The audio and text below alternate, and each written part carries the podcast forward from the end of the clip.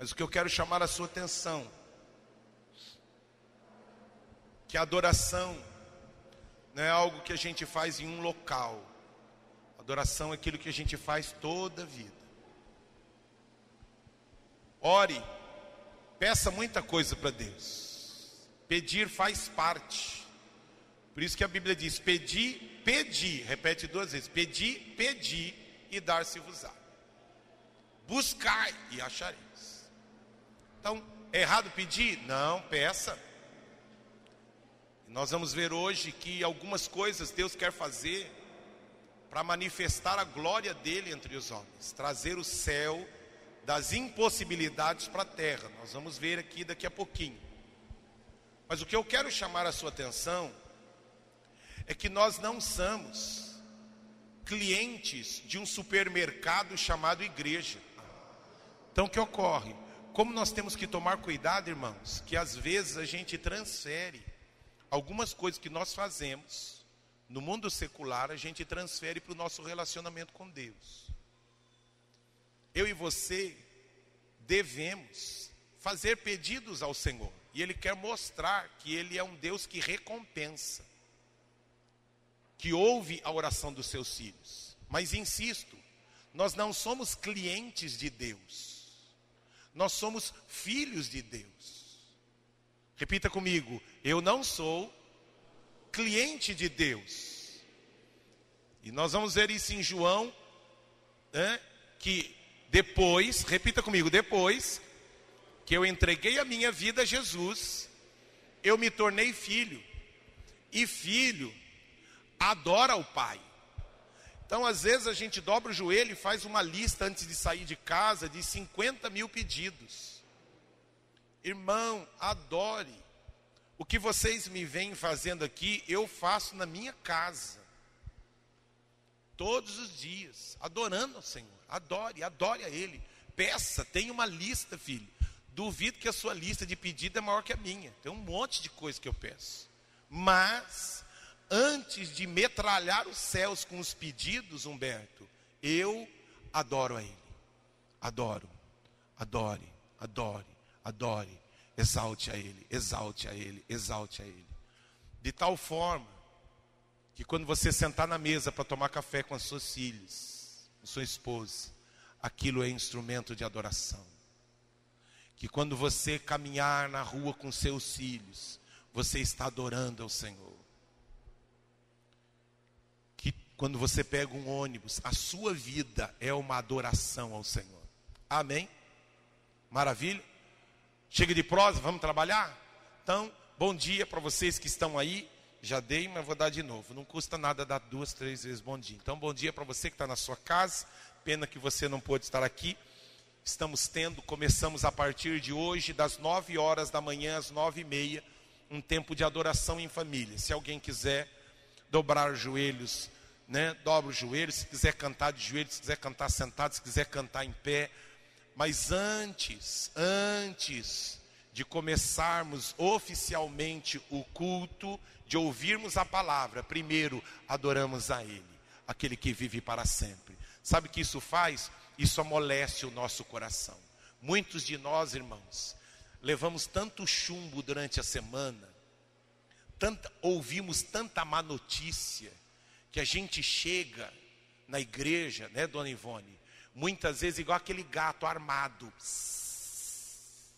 Aí tudo aquele, aquilo que a gente ouve, a gente não ouve com o coração amolecido, quebrantado, a gente chega armado.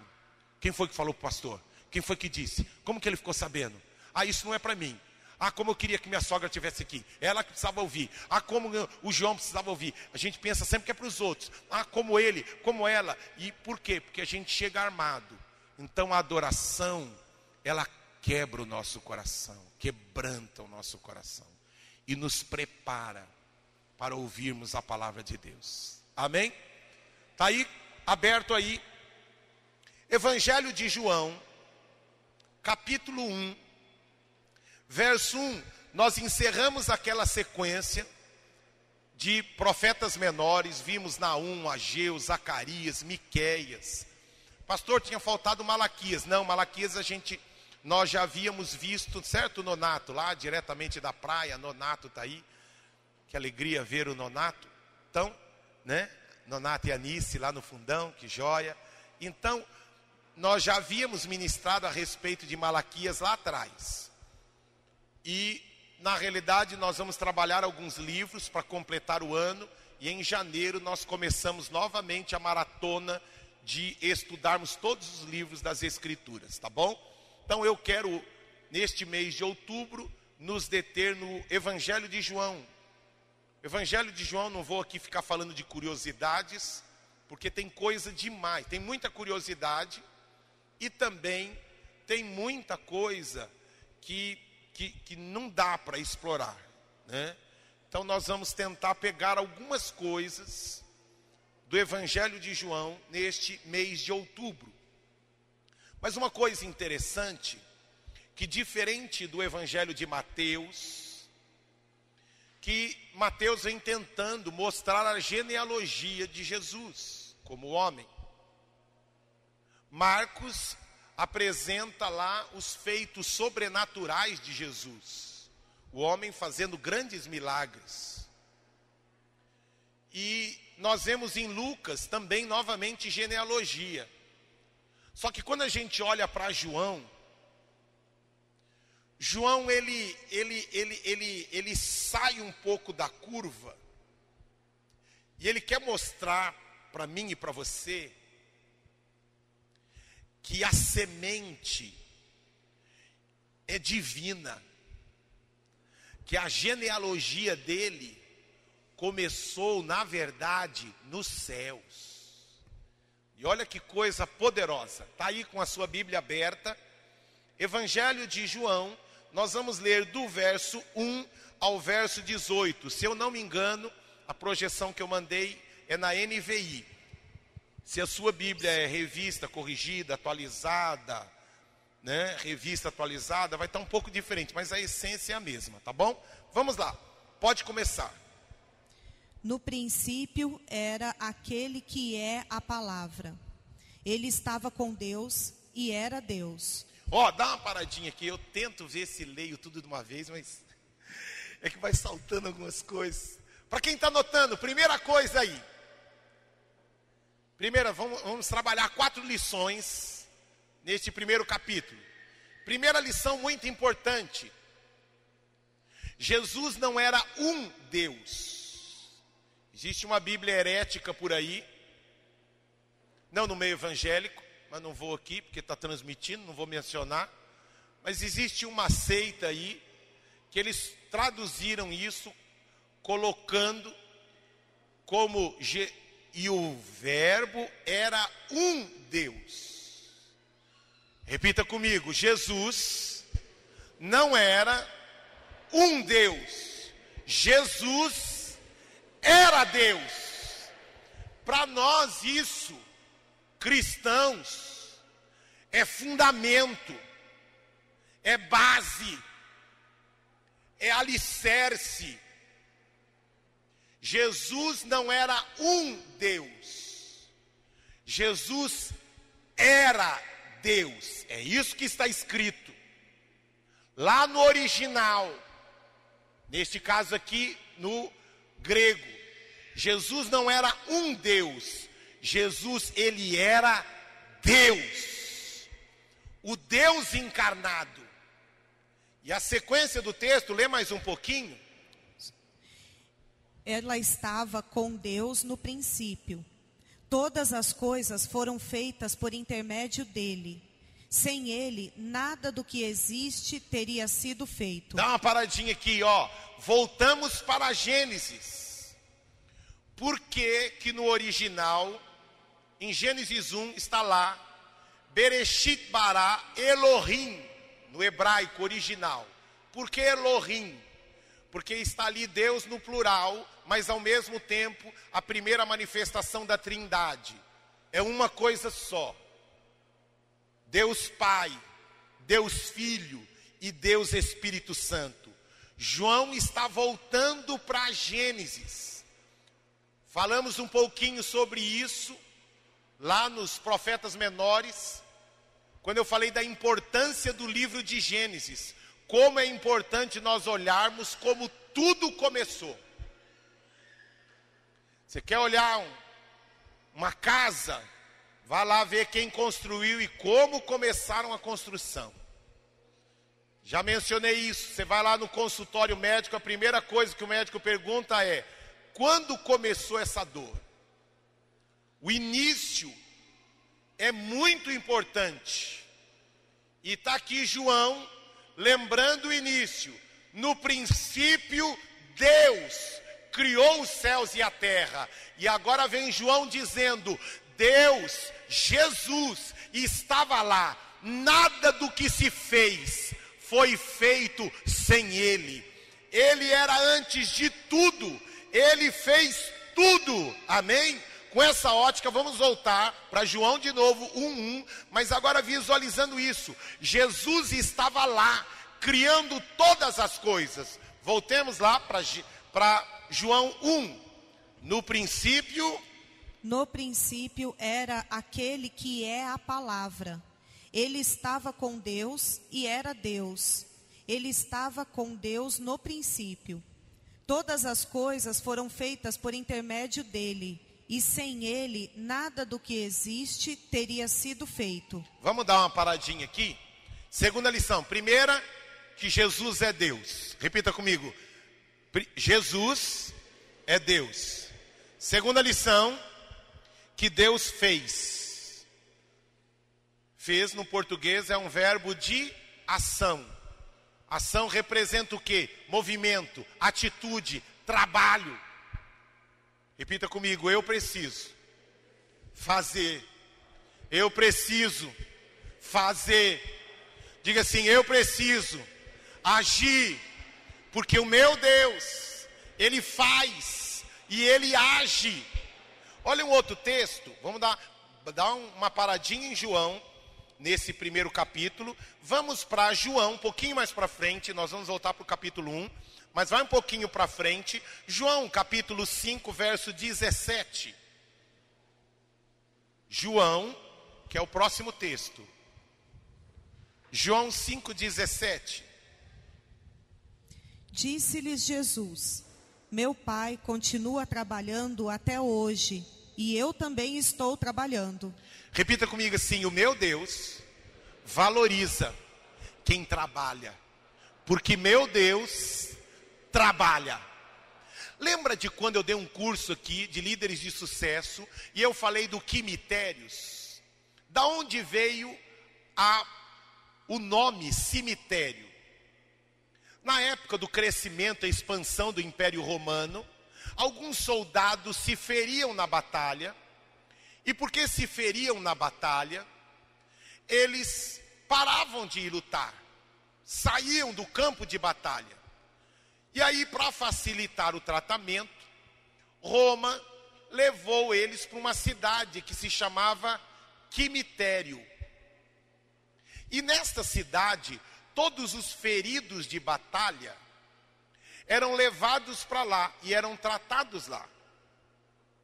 A função de ir para lá era para o quê? Primeiro, sair do campo de batalha.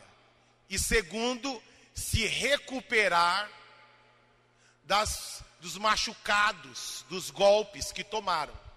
Mas olha o que aconteceu. Eles eram levados para lá. Só que, quando foram, passado um tempo, foram visitar a cidade, embora eles estivessem ainda vivos, Mauro, havia um ambiente de morte, a paralisia, o desejo de nunca mais vou lutar, o desejo de, olha, o resultado resultado da minha batalha. Olha o que me custou a batalha.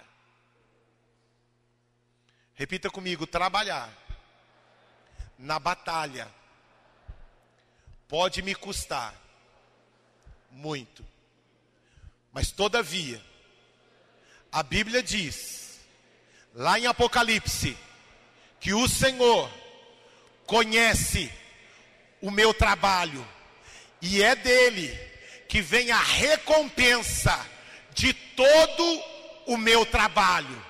E ninguém, ninguém vence Deus no dar.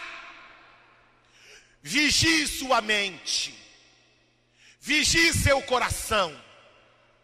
Quando o diabo colocar, guarde isso. Meu irmão, que eu estou falando agora, guarde como ouro dentro do seu coração. Quando você estiver trabalhando na obra do Senhor, e por causa do trabalho na obra do Senhor, você for ferido e machucado, nunca permita que o diabo grite aqui. Olha o que, que valeu a pena. Não valeu a pena. Olha lá. Aonde eles estão? Jogou no lixo seus dois, três, dez, vinte, trinta anos. Jogado no lixo. Se você trabalhou para os homens, realmente jogou no lixo. Mas se você trabalhou para o Senhor, a sua recompensa está sendo guardada para você na eternidade. Irmãos, como nós precisamos ter essa consciência. O que eu estou falando parece ser algo básico, mas não é. Que quando nós formos metralhados na terra, nós lembrarmos que o nosso tesouro está sendo guardado pelo Senhor. Nunca pare de lutar. E porque esta cidade tinha esse ambiente de morte, este clima, eles estavam vivos, Batista, mas porque tinham perdido um olho, uma perna, um braço, haviam parado de lutar. Nunca pare de lutar.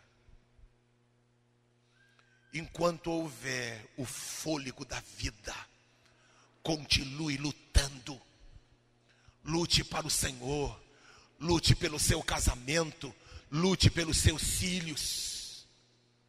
Lute pelos seus filhos. Abraão, porque ele é o pai da fé, ele disse: Se Deus matar meu filho, porque a gente usa a expressão enquanto houver vida, continue lutando. Abraão foi um passo além. Se Deus matar meu filho, ele é poderoso para ressuscitar. Lembra o que ele disse lá? É, mas é, ele disse para o servo dele: Ó, eu e o meu filho logo retornaremos. Ele sabia que, que Deus havia pedido: vá lá e sacrifica seu filho. Mas ele em fé, e por isso é o pai na fé: Ó, nós vamos lá e depois nós retornaremos. Ele disse: se Deus matar meu filho, ele vai ressuscitar ele de novo. Então deixa eu dizer uma coisa para você, a gente usa muita expressão, enquanto a vida continue lutando. Continue lutando. Mas ó, tem gente que chegou no nível que ainda que não haja mais vida, ele continua lutando. Lembra quando meu filho no aniversário do ano retrasado, ele mencionou a experiência de War. Olha que coisa maravilhosa. A esposa de Winglersworth já havia morrido, já tinha dois dias. E ele chegou de viagem e só colocaram lá uns produtos nela lá para que ela não apodrecesse, porque sabiam que ele estava retornando de viagem. E quando ele retornou, falou assim: Olha, o corpo está lá no quarto, mas sua esposa já morreu já tem dois dias. Mas nós sabíamos que você estava voltando. Nós seguramos ela aqui para você se despedir dela. falei: Despedir? Despedir nada. Onde ela está? Está no quarto. Aí pediu para o genro e para um outro amigo do genro: peguem ela, segurem ela na parede. Ele olhou para ela, falou: Espírito de vida, volte para ela agora. A mulher, na hora, puff, abriu o olho. Irmãos, nós vamos ver um pouquinho mais para frente. Nós temos um Deus sem limites. Ela abre o olho, senta na cama, começa a chorar, olhando para o inglesor e diz para ele: Eu não, amor. O meu tempo aqui acabou. Deixa eu voltar. Ele, mas eu quero você. Ele disse: Não, amor, meu tempo acabou. Deixa eu voltar. Mas se você não autorizar, se você não autorizar, biografia escrita pelo genro de Smith Wigglesworth, se você não autorizar, o espírito de vida não sairá de mim de novo. E o meu tempo acabou. Ele chorou, se despediu dela, ela deitou, ele deu as costas e ela morreu. Irmãos, como eu e você somos chamados para trabalhar para o Senhor. Você não é empresário ou funcionário, nós não estamos vivendo neste mundo para ganhar dinheiro. Nós estamos vivendo neste mundo para glorificarmos a Deus com todos os talentos e habilidades que nós temos. Todos os talentos e habilidades que nós temos, como nós cantamos, a Ele a glória. Você pode falar, use a sua voz para glorificar ao Senhor. Você não pode falar, use as suas mãos, use os seus pés, use na sua empresa, use seu carro. Tudo que você tem deve ser para o trabalho do Senhor. Nós estamos agora, olha, vivendo, a nossa igreja está crescendo. E olha a quantidade de gente que nós temos.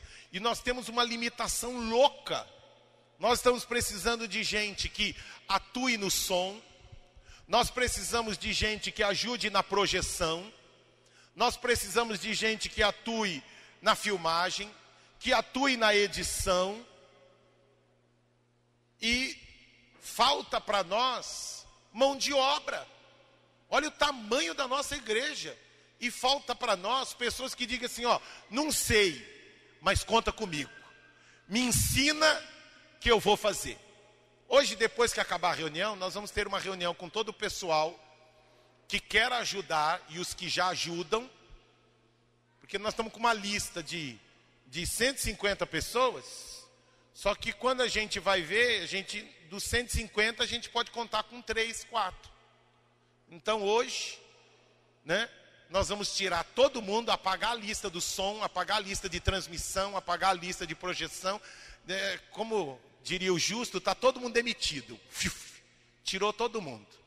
E só vai entrar quem falar assim, ó, pode contar comigo. No que? Aonde precisar.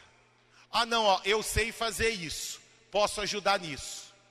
Ó, eu, eu, eu, eu tenho facilidade. Mas o que eu estou querendo chamar a sua atenção que eu estou fazendo um paralelo aqui, eu fiquei tão feliz.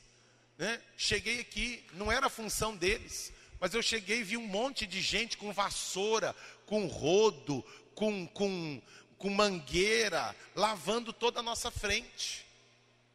Então, e eu fiquei feliz da vida, vendo gente que está ali, ó, pronta para servir. Pronta para servir. Gente que é empresário, que ganha bem, mas que, ó, entregar minha vida inteira a quem tudo me dá. Irmãos, aqui não tem empresário, não tem doutor, não tem chefe, não tem funcionário, aqui nós somos todos filhos do rei. Eu me lembro quando eu era petitico, já cantei várias vezes essa música aqui. Trabalhar, o pessoal aí de casa, né? povo antigo conhece. E orai na seara e na vinha do Senhor. Lembra quem conhece?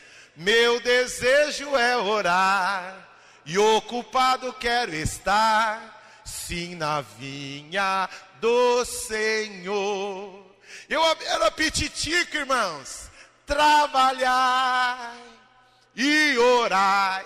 Eu sabia que nós tínhamos, eu cresci aprendendo, Jarbas, que na igreja do Senhor eu vou para trabalhar, não para os homens, mas para Ele, porque os homens que te aplaudem um dia são os que gritam crucifica no outro. Não me magoo com os homens, porque tudo isso está sendo trabalhado no meu coração, me fazendo uma pessoa mais semelhante a Jesus. E eu já falei milhares, repita comigo aqui sim. O mais importante não é o que fazem para mim, e nem o que fazem comigo. O mais importante o que eu faço para outras pessoas. Pastor, eu preciso te contar o que fizeram.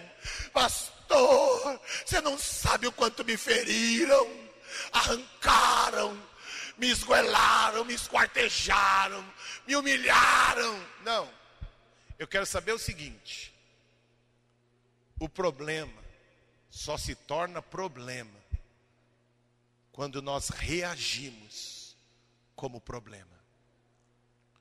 Porque quando eu olho a dificuldade e enxergo a dificuldade como um obstáculo para ser vencido, é uma coisa. Quando eu olho o obstáculo como algo que me limita, aí me travou.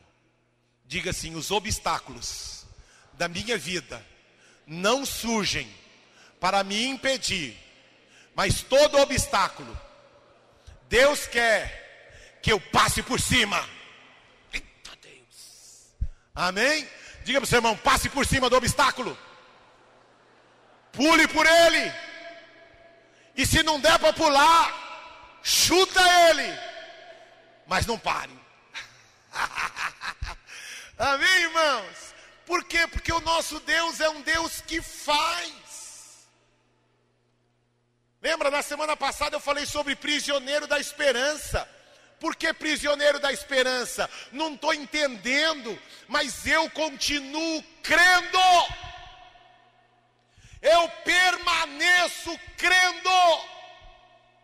Aqueles que hoje vão ter, quem já ouviu o capítulo de hoje da aula do casamento sagrado, vai tratar justamente sobre isso. Nós vivemos uma época, irmãos, onde todo mundo pula do barco por qualquer sombrinha, não precisa ser vento forte, muito menos tsunami. Vocês viram, teve uma, eu não me lembro se foi na Coreia, me ajudem, que teve um barco que foi afundando e o capitão, filmaram que o capitão foi o primeiro a sair do barco. Lembram disso? E aí ele foi processado e ah, foi na Itália? Isso, ele foi um dos primeiros, o navio começou a afundar, e o capitão foi o primeiro a pular do barco e se salvar. E não sei se é esse o, o episódio, a penalidade dele, ele foi pro, não sei se foi sentenciado depois, mas o julgamento dele foi de pena de morte, porque o capitão, ele precisa ser o último a sair do barco. Tem gente pulando do barco com muita facilidade. Jesus está dizendo para mim: eu trabalho, meu pai continua trabalhando e vou continuar trabalhando. Fiz, estou fazendo e vou fazer. Irmãos, receba isso como algo de ouro para o seu coração cuidado com quimitérios, cuidado de com aquele preciso de um tempo, preciso de um momento, preciso cuidado. Uma coisa é mudar de posição. Até os patos, já viram? Tem um monte de vídeo de ensinamento de pato. Tem aquele primeiro pato que está lá. O primeiro é o que bate de frente com o vento. Isso é uma coisa. E aí tem hora. Vocês sabiam que sumo sacerdote? Outra curiosidade aqui. O sumo sacerdote só trabalhava como sumo sacerdote por no máximo, fazendo exceção a Arão. Mas o sumo sacerdote, Denis, ele só era sumo sacerdote por cinco anos. Por que isso? Porque a pressão de ser sumo sacerdote é gigantesca. Alguém aqui já veio de igreja? Assembleia de Deus faz muito disso. Alguém aqui já veio de igreja que o pastor só pode ficar na mesma igreja local no máximo de quatro a cinco anos? Quantos vieram de igrejas assim? Que a cada quatro, cinco anos era removido o pastor. Por que isso? Né? Tem N motivos, mas um dos motivos é a pressão, pressão violenta, que muitas vezes existe sobre a vida do pastor. E o entendimento, nós não concordamos com isso, mas Deus abençoe, é o jeito deles trabalharem. Mas a pressão violenta. O que eu quero chamar a sua atenção nesta manhã, que eu quero ser um instrumento de Deus para a sua vida e para você que está na sua casa. Não pule do barco, capitão. Não pule do barco, capitã. E vocês vão ver lá no curso do casamento sagrado quanta gente pulando do barco chamado casamento. Esse capítulo de hoje é maravilhoso. Quanta gente pulando do barco no meio da guerra, no meio da batalha. Irmãos, não faça isso. Trabalhe, trabalhe. Está capengando, sem um olho, mas continue trabalhando pode mudar de posição, como eu mencionei o do pato. O que, que ocorre com o pato? Ele está lá, o primeiro que está puxando o pelotão lá. Aí depois de um tempo, o que, que ocorre? Ele sai da linha de frente, ele vem um pouco, retrocede, mas ele pousa, não pousa não. Irmãos, o livro de Romanos diz que toda grandeza, todo conhecimento do poder de Deus se manifesta através da obra das suas mãos. Uma coisa é sair da linha de frente e vir para ficar um pouquinho porque o vento está batendo forte demais. Outra coisa é descer e pousar. E quando a gente pousa no cemitério, cuidado. Porque o cemitério deu origem àquilo que nós hoje chamamos de cemitério. Amém? Vamos em frente? Sequência.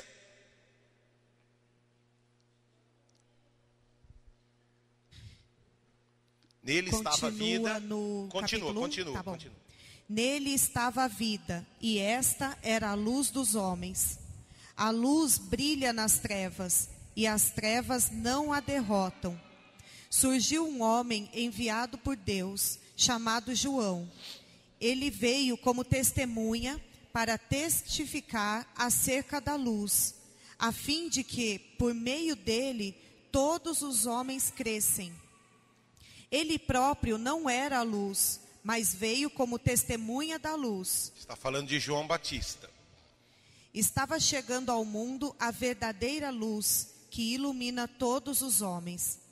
Aquele que é a palavra estava no mundo, e o mundo foi feito por intermédio dele mas o mundo não o reconheceu.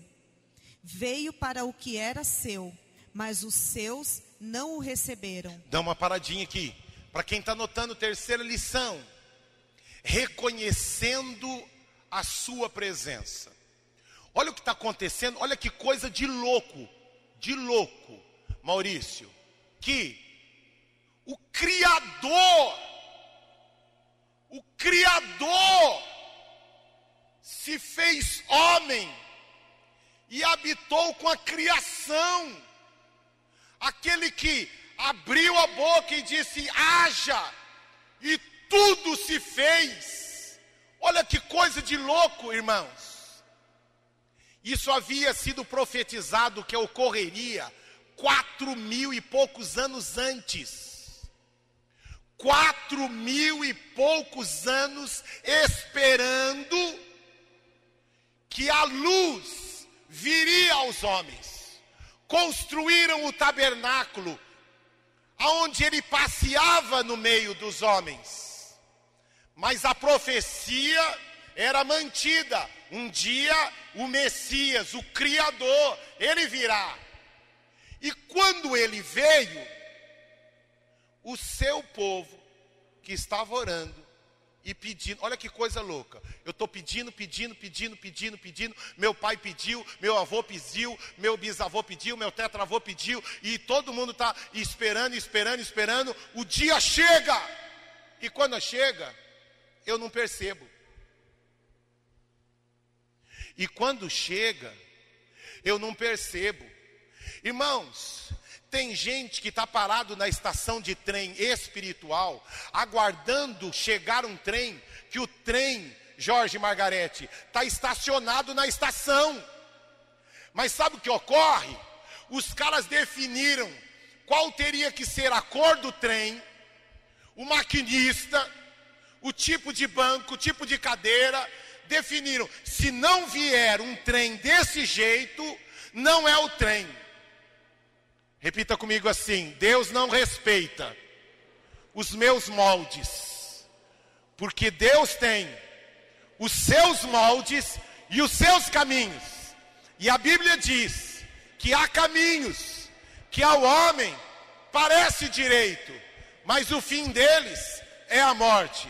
Mas o caminho de Deus, ele é perfeito.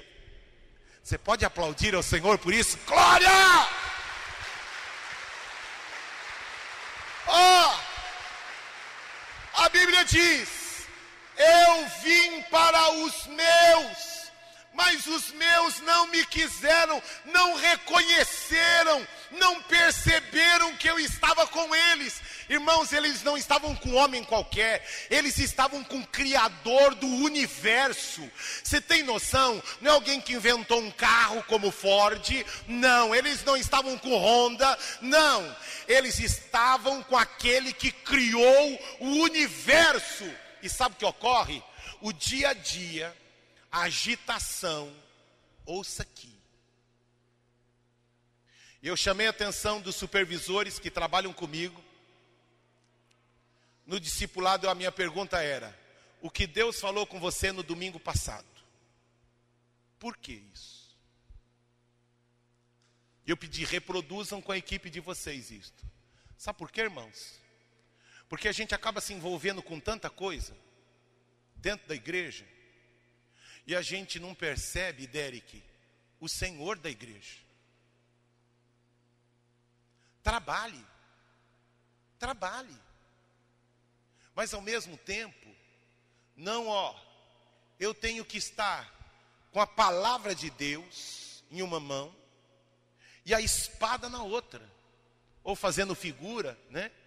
A palavra de Deus numa mão e, e a pá na outra, que representa trabalho. Enquanto eu estou trabalhando, eu estou ouvindo a Deus nem os irmãos que estão na supervisão amarela. Hoje, correria, pega aqui, é a ceia, para preparar. Né? Normal, tudo bem, mas não consegui aqui por causa do agito, por causa do lugar onde me colocaram. Tudo bem, mas chegando em casa, agora está gravado. Eu vou parar um pouquinho e eu vou ouvir aquilo que eu não consegui. Eu ouvi um pedaço ou outro, mas não com a devida atenção. Por que, que me preocupa o culto online? Que de cada dez pessoas, na psicologia a gente chama isso de flow. A gente, como se eu fosse, fosse psicólogo. Não, não sou psicólogo. Mas é que eu já li muita coisa. Mas os psicólogos chamam de flow. O que é o flow? É, um, é uma atenção concentrada. O que é o laser? O laser é uma concentração de luz. Isso aqui, ó, mas de uma forma, isso aqui consegue. Não, mas o laser é uma concentração gigantesca de luz. O que é o estado de flow? É o que a Bíblia diz: aquietai-vos e sabei que eu sou Deus. É parar e ouvir. Qual é o problema muitas vezes do culto online? Né? Eu não vou falar que foi na minha família, viu, irmão? Vocês faz de conta que foi na de vocês. Faz de conta que foi na de vocês. Eu não vou falar que foi na minha família. Mas assim, no meio dessa pandemia toda, teve uma vez que ia ter ceia. A falar, ah, a gente já se encontra toda hora. Vamos, né, Alce? vamos fazer a ceia lá em casa, vai todo mundo lá para casa e a gente faz a ceia em casa. Assistimos o culto online todos juntos e nós participamos da ceia em casa. Aí começa o culto online. Casa do pastor. É um levanta para ir no banheiro, tem alguma coisa na geladeira? Oh, Davis, cadê? Não tem água, não tem suco, não, tem, não sei o quê. Oh, acabou o morango, não sei o quê, não sei o quê. Oh, aí levanta, vai no banheiro. E eu lá, só olhando. Eu, falei, você não vai, o, o culto aqui, tô na cozinha, mas tô ouvindo. Ah, tá bom. Aí, é, ó, eu vou no banheiro, mas lá do banheiro eu tô ouvindo também. onde diria que crima? Crima zero. Agora, isso porque era a casa do pastor. Então, então o que, que eu estou preocupado, às vezes, com quem assiste só online? Uma coisa é você re, reouvir para pegar alguns detalhes, alguns detalhes, tá? Em, por exemplo, pastor, como é que o senhor prepara uma mensagem? Abrindo aqui para vocês, contando como eu faço. Primeiro eu prego para mim, e eu gravo, eu pregando para mim, irmãos, gravo o áudio. Então, Davis, presta atenção. Aí vamos lá, Davis, agora para o ponto 1. Um. Agora nós vamos para o ponto 2. E aí eu vou pregando para mim. Aí depois que eu prego, e gravei. Aí, Carlos, eu vou lavar a louça, vou ouvir. Eu vou levar os cachorrinhos para passear. Eu falei que eu não ia falar dos cachorrinhos hoje, mas assim. Aí eu vou levar os cachorrinhos para passear. Aí eu ponho fone de ouvido, quando minha esposa não vai comigo, que graças a Deus ela sempre vai comigo. Mas assim, eu estou lá, estou jogando água nas minhas plantinhas, estou lá. É, eu estou caminhando, né? eu vou no, eu estou ouvindo, reouvindo, de forma que vai impregnando, impregnando, impregnando, impregnando, impregnando.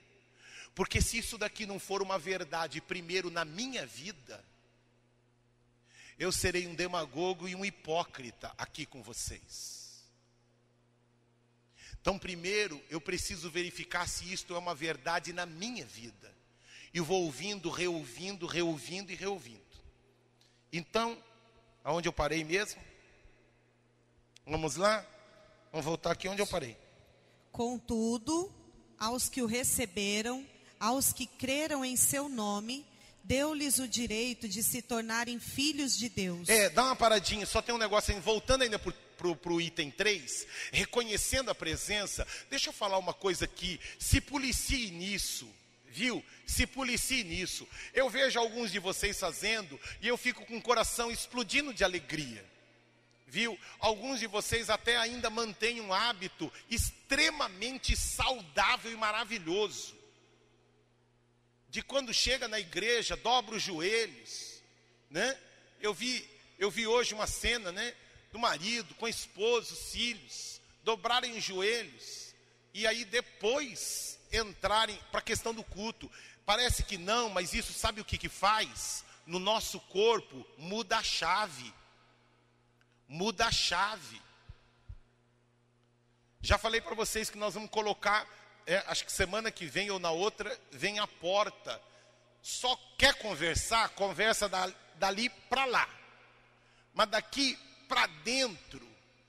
A intenção nossa de colocar uma porta ali é para que nele as pessoas mudem a chave, Valéria, de não, peraí, vou adorar a Deus, vou cultuar a Deus. Agora tem gente, Margarete, que entra numa, num, numa coisa tão frenética, e aí a gente acaba virando religioso. A gente vem para a casa de Deus e a gente encontra todo mundo. Encontra o Ayrton, encontra o Marcos, encontra o Tunico que ficou velhinho, né? A gente encontra todo mundo. A gente só não encontra Deus. Agora, misericórdia, Fernando. Nós encontrarmos todo mundo, Marcelo, menos Deus. Tem um cantiquinho que diz lá, né? Eu me encontrei com Jesus e sua luz mudou o meu ser e me curou e me lavou todo o meu ser. A Jó, agora completamente né? Ó, irmãos, ó, ó, o povo da banda aí, prepara aí que nós vamos cantar essa musiquinha daqui a pouquinho, que essa música é poderosa. Ó, deixa eu dizer uma coisa. Deixa eu falar uma coisa para vocês. Como eu e você precisamos ter encontros contínuos com Deus. Encontros que mudam a nossa vida Encontrar com Deus, insisto, irmãos, cuidado para que a sua força não se transforme em sua fraqueza. Força, trabalhar para o Senhor, trabalhar, servir a Deus. Fraqueza, quando o trabalho para Deus me envolveu em tanta atividade, e aí eu trabalhando para Deus, me esqueço de que enquanto trabalho, eu o encontro. Eu o encontro como eu e você precisamos encontrar a Deus, Marcelo, todos os dias. Um encontro novo. E quanto mais nós nos encontramos, Júnior, com Ele, mais Ele vai removendo coisas nossas e colocando coisas dele. Cada encontro que a gente tem com Deus, Alessandra, Deus vai tirando coisa nossa e colocando coisa dele, tirando coisa nossa e colocando coisa dele. Por isso diz o cântico, ó, eu me en... pensei que era a letra da música, mas ó, que eu e você nos encontramos com Deus. Olha que coisa terrível, eu anotei essa frase aqui, ó. A casa de Deus estava sem Deus. E quando Deus veio, eles não o reconheceram. A casa de Deus estava sem Deus. Repita comigo: misericórdia. Eu ser chamado de cristão e ter tudo na minha vida, menos Cristo. Você entendeu o que eu falei? Aquele era chamado o povo de Deus. Eles tinham tudo, menos Deus. Misericórdia. Nós sermos chamados de cristãos, mas não termos verdadeiramente Cristo dentro de nós. E agora vem o quarto e último ponto. Quarto ponto, sequência. Contudo, aos que o receberam, aos que creram em seu nome, deu-lhes o direito de se tornarem filhos de Deus, os quais não nasceram por descendência natural, nem pela vontade da carne, nem pela vontade de algum homem, mas nasceram de Deus. Vamos dar uma paradinha aqui. Olha, irmãos, tá, o texto está falando de algo sobrenatural. Quando você encontrou Jesus, sabe o que, que aconteceu? Você não mudou de religião você mudou de reino, agora você mudou de filiação, agora eu e você nos tornamos filhos do Deus Todo-Poderoso, não somos mais criação, nós somos gerados em Cristo, para a glória de Deus Pai. Agora nós não o chamamos de Deus somente, nós o chamamos, como diz o texto, de Abba Pai, Ele é o nosso Pai. E agora precisamos viver de forma sobrenatural. E eu quero chamar a sua atenção, e hoje não vai dar para explorar isso, mas eu quero chamar a sua atenção que nós reconhecemos que Jesus era Deus pela forma como ele vivia. Ele disse: Se vocês não creem naquilo que eu falo, creiam pelo menos nas obras que eu faço. Repita comigo: assim como Jesus foi enviado a este mundo, ele também me enviou. Vá lá para João, capítulo 20, verso 21. Você, Ai, pastor, lá, João 20, 21. Dá uma puladinha para frente aí na projeção. João 20, verso 21. Pode ler para mim, por favor? Novamente Jesus disse: Paz seja com vocês. Assim como o Pai me enviou, eu os envio. Olha que coisa maravilhosa. Diga assim: Jesus me enviou para a Zona Leste. Alguns, alguns tem alguém que não é da Zona Leste, assim como eu? Jesus me enviou para Atibaia, enviou para onde mesmo lá? para Guarulhos, mas eu e você, Gui, e todos aqui, precisamos entender que nós não estamos aqui para ganhar dinheiro, nós estamos aqui para revelar quem nos enviou. Quem nos enviou? Quem enviou você? Quem enviou você? Jesus enviou você. Olha que coisa maravilhosa. Ele disse: tudo que eu faço, eu faço para que o Pai seja glorificado. E aquilo que vocês estão me vendo, quer conhecer o Pai? Olhem para mim. E agora, irmãos, nós precisamos dizer para o mundo: quer ver a Jesus? Olhe para mim. Diga para quem está pertinho de você: quer conhecer Jesus? Me conheça cada dia mais. Diga para ele. Diga para ele: quer ver Jesus? Olha para mim. Eu acho que foi baseado nisso. Deve ter sido algum crente que tem aquela música. Pense em mim, olha para mim, liga para mim. Não tem a música? É, é de crente essa música? Mas deveria ser, né? Deveria ser. Pense em mim, olha para mim, liga para mim. Porque se você ligar para mim, eu vou abençoar você. Eu vou abençoar sua casa, eu vou abençoar sua família. Olha, liga para mim, fica perto de mim, porque quando você estiver perto de mim, você estará perto daquele que me enviou, você estará perto de Jesus. Olha que coisa maravilhosa, irmãos. Deus é tão poderoso que ele poderia ter ocultado o erro, os erros dos grandes heróis da fé. Por que, que ele não ocultou? Para mostrar que eu e você, embora sejamos filhos de Deus, continuamos também sendo homens, sujeitos a errar. Mas se errarmos, temos um advogado e um sangue que nos purifica de todos os pecados. Eles erraram. Pode aplaudir ao Senhor por isso. Glória!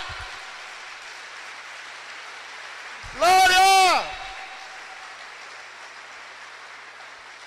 Ó, três níveis de perdão. As pessoas, quanto tempo vão demorar para perdoar você? Algumas vão morrer sem perdoar o que você fez. Vou repetir: três níveis de perdão. Tem pessoa que vai morrer sem perdoar o que você falou, o que você fez. Segundo nível de perdão: quanto tempo vai demorar para você se perdoar? Tem gente, irmãos, teu irmão, uma vez, ele já era a sétima vez que ele vinha me pedir perdão da mesma coisa. Eu falei, irmão, o problema já não é mais comigo, é com você. Já é a sétima vez que você me pede perdão da mesma coisa. Eu já te perdoei há muito tempo. Para! Não, pastor, eu quero que você me perdoe por aquele dia. Falei, filho, para! Quem é que não estava se perdoando? Ele não se perdoava. Primeiro nível de perdão quanto tempo Deus demora para perdoar você. Quanto tempo, se confessarmos os nossos pecados, Ele é fiel e justo para nos perdoar de todos os nossos pecados. Aí agora começa a sequência dos perdões. E se a minha consciência me acusa, está escrito: existe um Deus que é maior do que a sua consciência.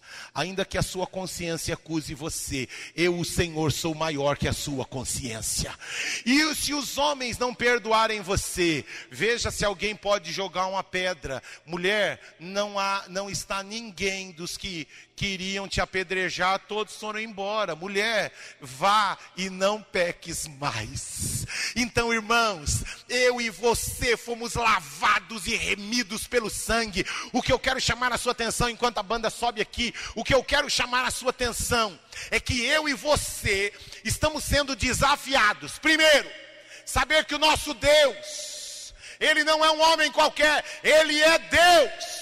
Jesus não foi um grande profeta, Jesus não foi um grande filósofo, Jesus é Deus. Repita comigo, meu Deus se chama Jesus. Segunda grande lição, qual foi? Que ó, eu preciso trabalhar. Repita comigo, primeira lição: Jesus é Deus. Segunda lição, eu preciso trabalhar, porque para Deus é importante trabalhar. Terceira lição, reconhecendo a sua presença. Irmãos, ainda que você não sinta, seja todo homem mentiroso, todo sentimento. Você já teve vezes que você orou e não sentiu nada da presença de Deus? Parece que ele está lá no Japão. Alguém já orou assim? Falei, Senhor, parece que Deus esqueceu de mim, né? Parece que está lá do outro lado do mundo. Mas ó, ouça aqui. Ele disse que ele é o Deus Emanuel. O que é o Deus Emanuel, irmãos? Deus conosco. Levante sua mão direita para os céus.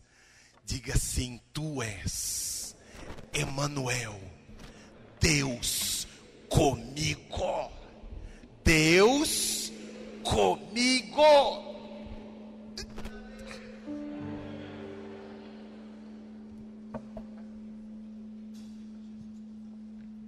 como eu e você. Esta foi a reconhecendo a presença dele. E a quarta coisa, tem a vida natural e a vida sobrenatural. Olhe para mim aqui, porque isso é uma advertência para todos nós. Alguns de nós, irmãos, estamos vivendo uma vida bonitinha, cheirosinha, engraçadinha, Neno. A gente é gente boa. A gente é gente boa. Toma banho bonitinho. Coloca o perfuminho de crente. O desodorante de crente. E até põe a Bíblia de crente. Mas o que eu quero chamar a sua atenção que Jesus desafiou eu e você a vivermos uma vida sobrenatural. Ele é o Deus das impossibilidades. E Deus tem prazer em fazer o impossível, aquilo que ninguém acreditaria acontecer, se realizar. Sabe aquela porta, aquele lugar, aquela enfermidade, ou aquele casamento que nunca, mas nunca vai dar certo. Ela nunca, ele nunca. É nesta hora que Deus mostra que quando eu e você nos encontramos com Ele, Deus quer fazer o sobrenatural acontecer. O que eu quero chamar a sua atenção, aquele que tem ouvidos para ouvir, ouça o que o Espírito diz a nós aqui. Que alguns de nós estamos nos acostumando com uma vida ajeitadinha. Só que Deus, Cássia, não quer uma vida ajeitadinha. Deus quer que a minha e a sua vida, as pessoas olhem e digam assim: nossa, só Deus. Nossa, só Deus. Eu sei o quanto aquele cara mentia. Eu sei o quanto ele quebrava promessas. Eu sei. Eu conhecia aquele cara. Eu conhecia. Eu sei o quanto ele roubava, o quanto ele enganava, o quanto ele era um homem sem palavra, um homem que não tinha integridade. Porque, irmãos, quando nós encontramos Jesus, coisas sobrenaturais começam a acontecer na nossa vida. Aquele que mentia não mente mais. Aquele que roubava não rouba mais. Aquele que traía não traía mais. Não é porque falaram para ele não trair, não é que falaram para ele não mentir, mas é que ele encontrou Jesus. E quando eu encontrei Jesus, alguma coisa aconteceu dentro de mim. Agora eu ando de forma sobrenatural. Agora eu vejo coisas que o homem natural não vê. Agora eu ouço coisas que o homem natural não ouve.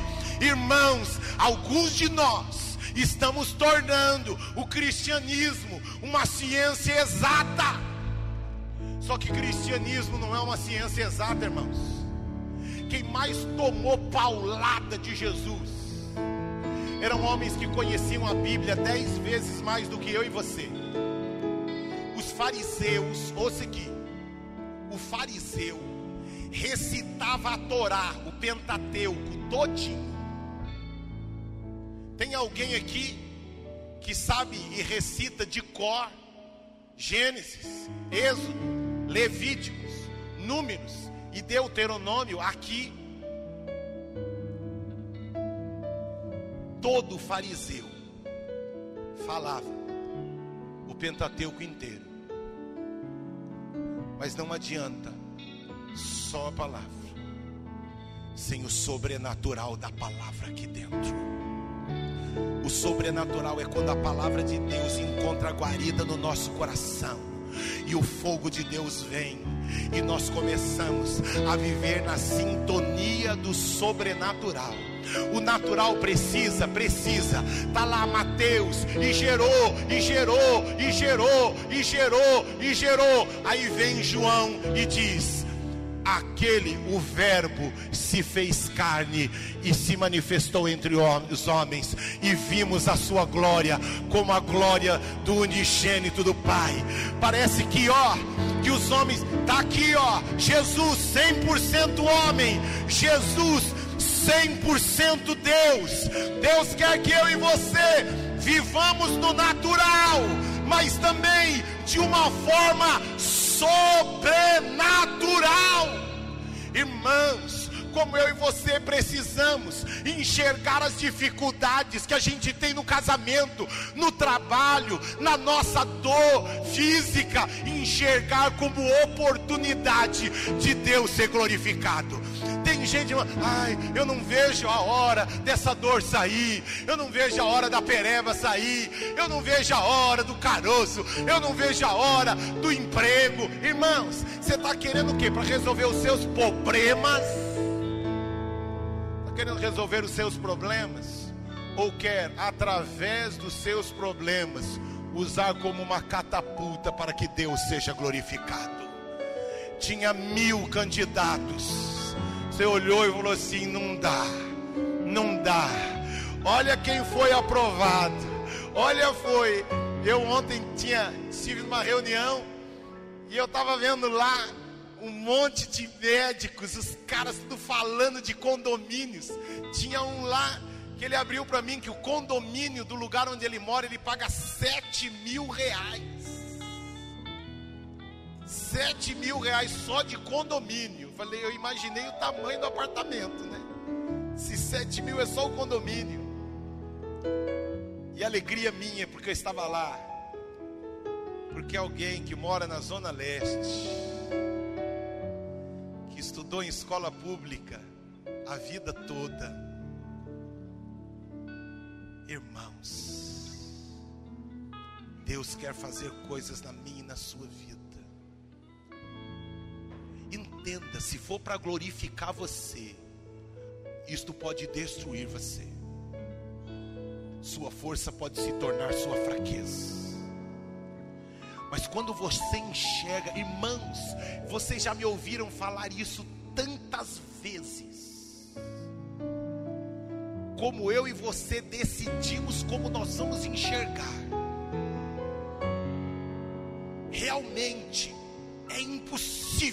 Acontecer. Mas para que Deus seja glorificado, põe a tua mão, Senhor. E naquele dia eu direi: Foi Deus quem fez. Foi Deus quem fez. Quem curou você, cego, não podia ter curado esse dia. Olha, não sei de nada. Não sei, eu sei de uma coisa.